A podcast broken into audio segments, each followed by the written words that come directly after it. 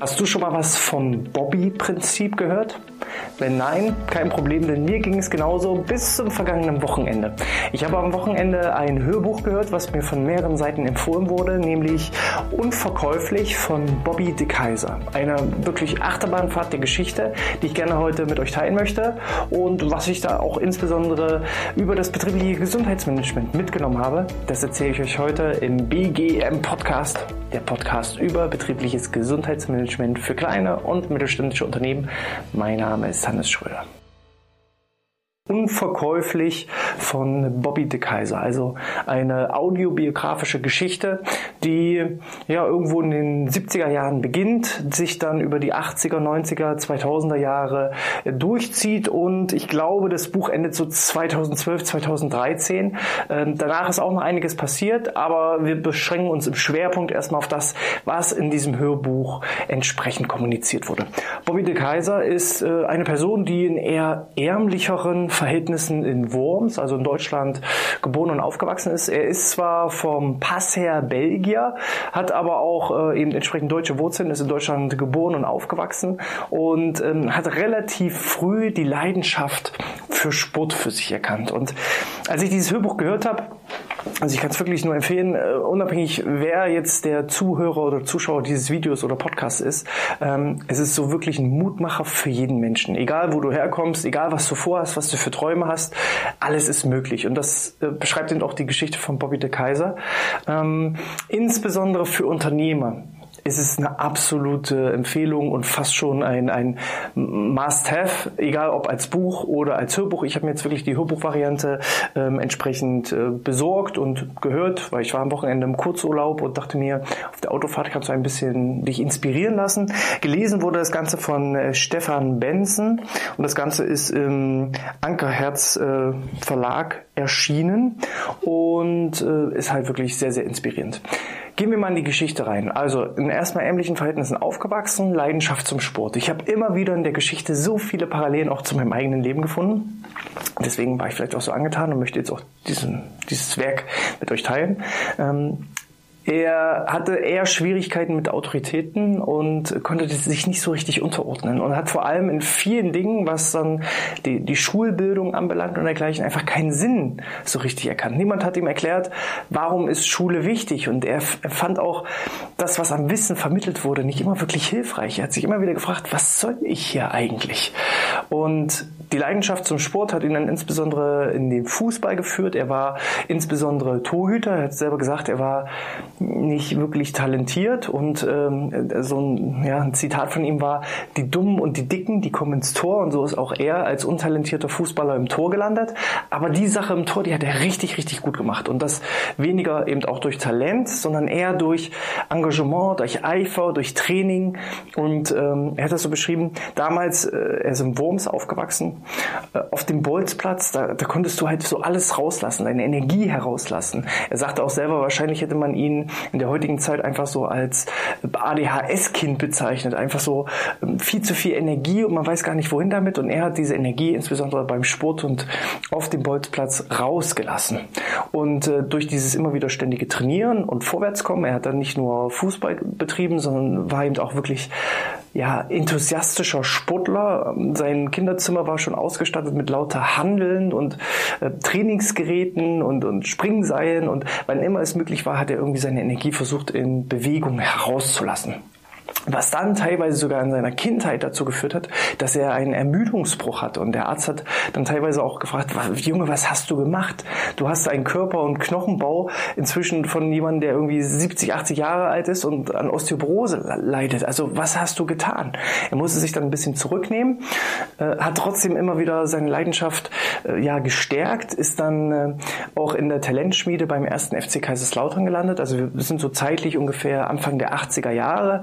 Ähm, er war so gut in der Schule, dass er in so eine Talentauswahl kam und auch ähm, irgendwie ein, ich glaube, Müsli-Hersteller oder irgendwer in der Richtung hatte mal auch so eine Art Sichtungsscouting für talentierte Fußballer gemacht und da hat er sich auch beworben und wurde auch genommen und ist dann nach New York gereist, wenn ich das richtig äh, nochmal wiedergebe, und ist da auf Pelé getroffen, also den Fußballer, den brasilianischen Fußballer, einer wo man sagt, das war der beste Fußballer der Welt und da ist auch nie wieder jemand rangekommen.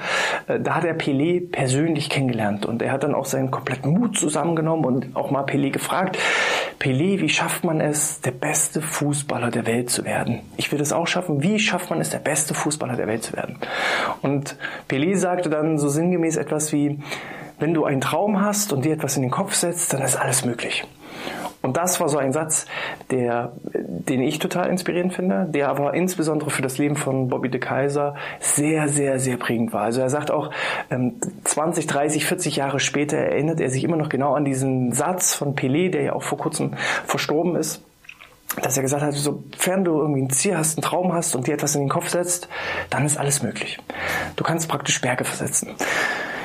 Er ähm, ist dann irgendwann wieder zurück nach dieser Reise, wo er auch Pelé kennengelernt hat und saß dann eben irgendwie in der neunten, zehnten Klasse in der Schule und äh, war wieder mal sehr, sehr frustriert, ja, welchen Sinn und Zweck er da gerade verfolgt und dass er ja viel, viel andere Dinge machen könnte, die sinnvoller wären aus seiner Sicht. Und er hat dann mitten im Unterricht eine Entscheidung getroffen. Er ist einfach aufgestanden und hat gesagt, wisst ihr was, hier Schule und alles, das ist nichts für mich. Ich werde jetzt Profifußballer. Und dann hat er diesen Traum auch durchgesetzt. Er hat einfach mitten im Unterricht ist aufgestanden, hat den Unterricht verlassen und ist einfach losgegangen. Für alle Eltern, die jetzt zuhören, die werden jetzt sagen, okay, was hat man denn jetzt davon gelernt? Ja, auch ich sage jetzt, huh, mit meinen eigenen Kindern, ob ich jetzt da so gelassen reagieren würde, wenn meine Kinder da einfach so sagen würden, so, ich habe jetzt genug von Schule, ich mache jetzt meinen, verfolge jetzt meinen eigenen Traum. Mhm. Aber er hat es einfach durchgezogen. Und er hat es auch geschafft. Er ist dann wirklich Profifußballer geworden. Einige Jahre später ist er sogar beim FC Bayern gelandet. Auch wie er beim FC Bayern gelandet ist, ist eine sehr, sehr inspirierende Geschichte, weil er hatte immer, er hat immer auf seine Gelegenheiten gewartet. Er hat Chancen immer versucht auszunutzen. Er ist zum Beispiel immer mit ähm, in seinem Auto ist er unterwegs gewesen und hatte im Kofferraum Videokassetten von Spielen, wo er entsprechend als Torhüter tolle Paraden geleistet hat oder tolle Spiele gemacht hat. Das hat er alles aufgezeichnet und ähm, entsprechend zusammengeschnitten. Für den Fall der Fälle, dass sich irgendwo mal ein Fenster öffnet und er die Möglichkeit hat, da jemanden anzusprechen. Und so ist es auch tatsächlich passiert. Also so eine Art zweites Learning, neben dem, dass du deine Ziele verfolgen sollst und ähm, dass wenn du dir was in den Kopf setzt, alles möglich ist, war das zweite Learning daraus, Chancen machen Gelegenheiten. Und wer sich auf seine Chancen vorbereitet, der braucht auch manchmal gar kein Glück, sondern dann ist es einfach das Ergebnis dessen, dass man sich darauf vorbereitet hat. Er ist eben im Kofferraum mit lauter Videokassetten rumgefahren, mit Aufzeichnungen von seinen Spielen und ist irgendwann auf ähm, Jean-Marie Pfaff, heißt er, glaube ich. Das war damals der äh, Torhüter des FC Bayern München. Auch übrigens ein Belgier, damit waren sie so ein bisschen ja, verbunden und er war zu Besuch in einem Hotel und hat da Jean-Marie Pfaff getroffen, der damalige Torhüter des FC Bayern und Nummer 1 Torhüter Torhüter. Äh, einer der besten Torhüter auch der Welt, wie man damals so sagte, zumindest zu seiner Zeit. Und er hat ihn dann auch wieder den Mut zusammengenommen und hat ihn einfach angesprochen, hat gesagt, ähm, Herr Pfaff, ich bin ebenfalls, also Sie sind eines meiner Idole und großes Vorbild, aber ich bin mindestens genauso gut wie Sie im Tor. Und ich möchte Ihnen zeigen, wie gut ich bin. Und dann sind die beide tatsächlich, weil der, der Jean-Marie Pfaff war völlig verwundert. Gleichzeitig fand er es auch irgendwie sympathisch, weil diejenigen, die sich mit Torhütern auskennen, als Torhüter muss man auch immer so ein bisschen neben der Spur sein. Ich bin übrigens selber nebenbei auch Torhüter. Von daher darf ich das einfach auch so sagen. Ähm, weil wer stellt sich denn freiwillig ins Tor und lässt sich irgendwie abschießen und, und springt auch auch nach, nach dem Bällen und akzeptiert es, aufgeschlagene Knie und Ellbogen zu haben.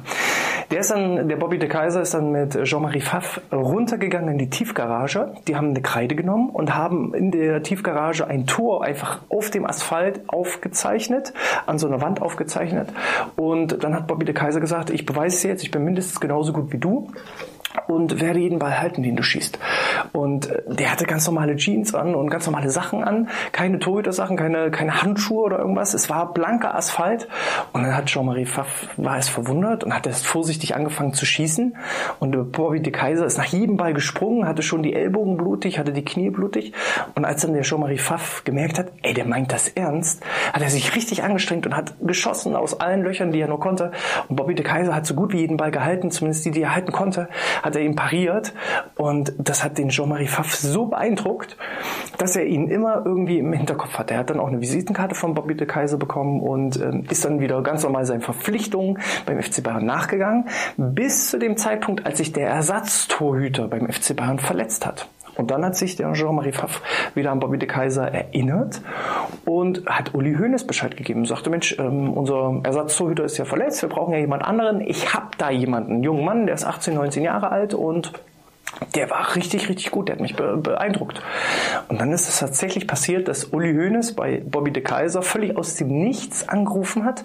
Er war in der Zwischenzeit auch in, in Belgien in verschiedenen Vereinen, war da nie so richtig gut, ist da nie so richtig durchgekommen, weil sein Problem war halt auch immer, er war ein Sturkopf. Er hat sich nichts sagen lassen. Er hat sich auch im fußballerischen Leben ja keine Autoritäten akzeptiert, ist immer wieder auch an andere Mannschaftskameraden angeeckt, beim Trainer angeeckt. Einmal ist er auch ausgerastet in der Kabine, weil er äh, von, von seinem Trainer ausgewechselt wurde und das nicht so akzeptieren wollte und es immer war so an sich jetzt nicht die erste Wahl für den FC Bayern. Aber der Jean-Marie Pfaff hat da einfach ja, die Hand für ihn ins Feuer gelegt und er wurde dann daraufhin eingeladen zum Probetraining beim FC Bayern. Er durfte dann insgesamt vier Wochen beim FC Bayern mittrainieren, mit dem Ergebnis, dass er tatsächlich in die erste Männermannschaft als Ersatztorhüter aufgenommen wurde. Jetzt gab es aber ja natürlich auch noch den Jean-Marie Pfaff, der auch unumstritten die Nummer eins war. Ähm, da war für so einen jungen Torhüter auch gar kein Vorbeikommen.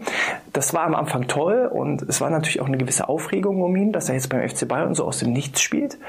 Allerdings sein eigenes Ego hat dann wieder dazu geführt, dass es an ihm genagt hat.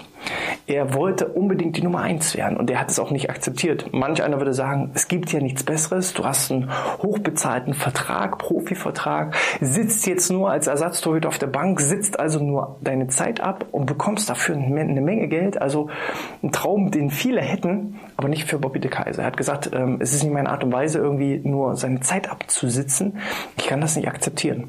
Und da ist er dann nach wenigen, ähm, ich glaube nach ein oder zwei Saisons hat er dann genug gehabt, hat gemerkt, er kommt nicht am Nummer 1 Torhüter vorbei und ähm, ist dann, hat den Verein verlassen, ist dann nochmal in zwei, drei andere Vereine gegangen, ist äh, unter anderem dann beim 1. FC Nürnberg gelandet, ist bei 1860 äh, München gelandet, damals auch alles äh, Bundesliga-Vereine oder zweite Bundesliga.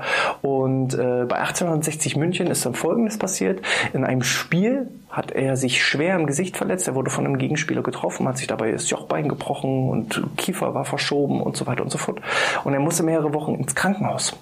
Und er hat sich irgendwann gewundert, hier kommt gar keiner vorbei von den Verantwortlichen, von den Funktionären oder der Trainer oder der Spieler. Es kommt keiner vorbei und bringt mal einen Blumenstrauß vorbei oder bringt irgendwie Anerkennung oder hakt mal nach, wie geht's dir denn?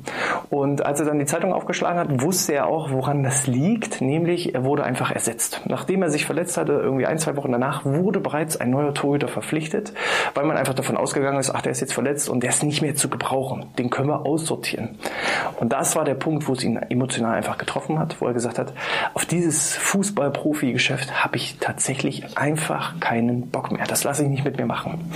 War sozusagen Learning Nummer drei. Also Learning Nummer eins war nochmal, ähm, wenn du einen Traum hast und ein Ziel hast und dich voll darauf fokussierst, dann ist alles möglich.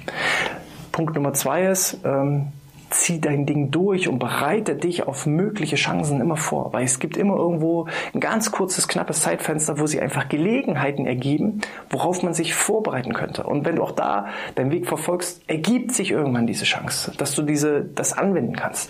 Und Tipp Nummer drei im Bereich des betrieblichen Gesundheitsmanagements ist, oder als Unternehmer, als Learning insgesamt aus, aus dem Hörbuch für mich war, ähm, lass Leute nicht einfach fallen und sei einfach auch da und hak mal nach und beschäftige dich nicht jetzt im ersten Schritt darum, wie kriege ich das jetzt gekittet. Also für ihn war es halt, ja, sein, sein Herz ist in dem Sinne zerbrochen. Er hat gesagt, ich habe da keine Lust mehr drauf, ich lasse sowas nicht mehr mit mir machen.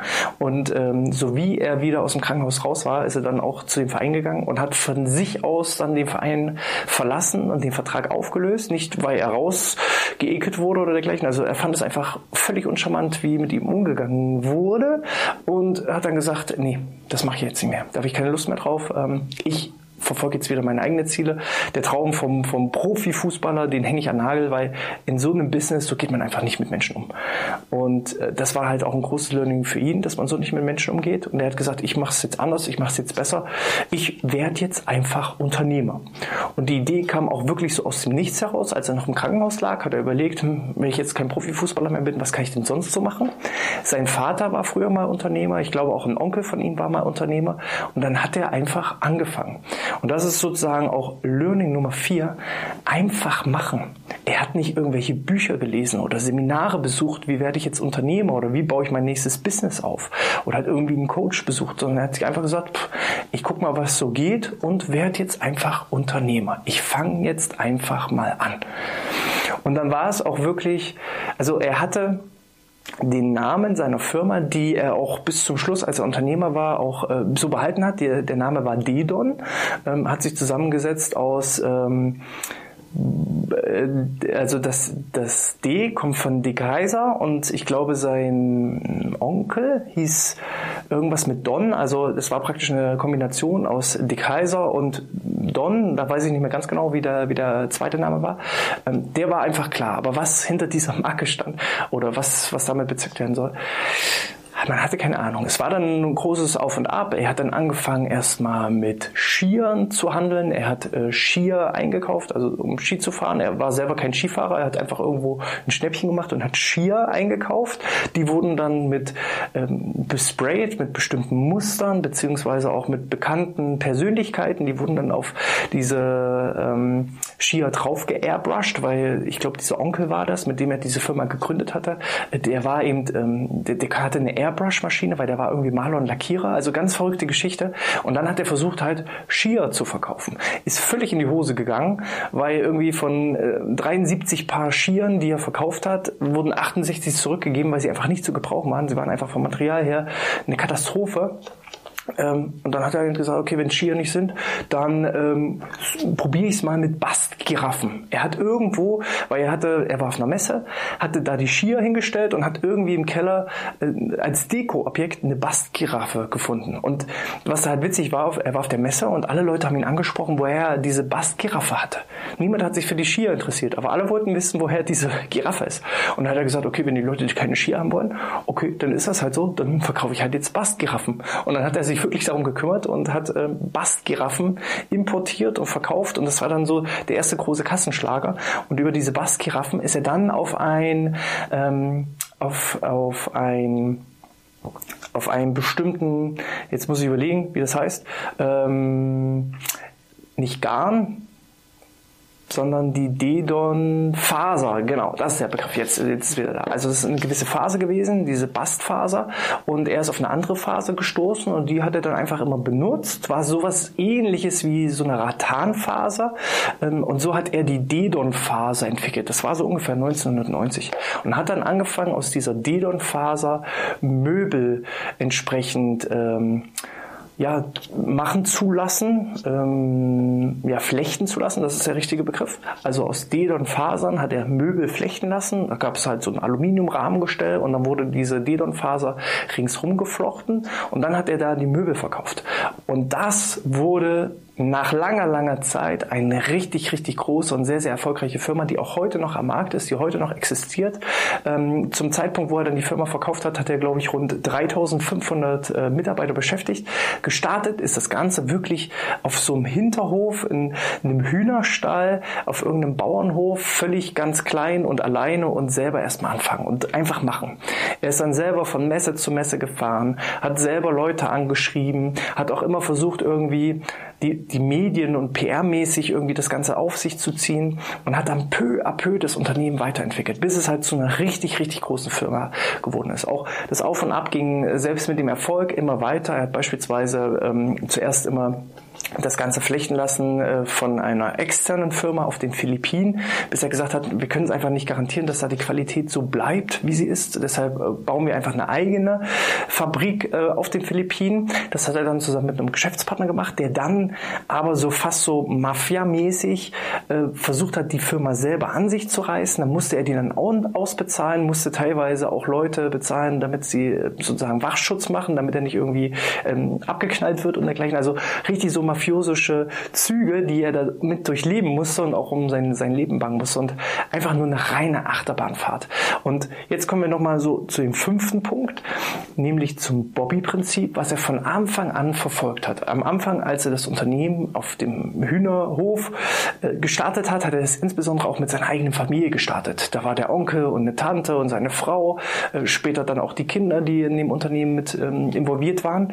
Und er hat aus diesem Familienbusiness heraus Stück für Stück Leute dazu geholt. Es waren dann halt nicht mehr nur reine Familienmitglieder, sondern ähm, auch natürlich Leute, die offiziell nicht zur Familie gehörten als Mitarbeiterinnen und Mitarbeiter, aber er hat sie als seine eigene Familie verstanden und er hat sie auch behandelt wie Familie. Er hat zusammen mit ihnen ähm, Hotelzimmer geteilt und auf Reisen mitgenommen und Essen geteilt und von Anfang an haben sie zusammen gekocht und ähm, er hat dann für sich irgendwann dieses Bobby-Prinzip entwickelt, dass er eben gesagt hat, Leute, Mitarbeiter, die sich glücklich fühlen, die zufrieden sind, die keine Angst haben, irgendwie auf die Arbeit zu kommen, sondern die einfach auch aussprechen können, was ihnen durch den Kopf geht und die äh, einfach miteinander Bock haben, Dinge zu gestalten, egal was da sich einem im Weg stellt. Auch mal schlechte Zeiten gemeinsam zu durchleben, weil geteiltes Leid ist halbes Leid.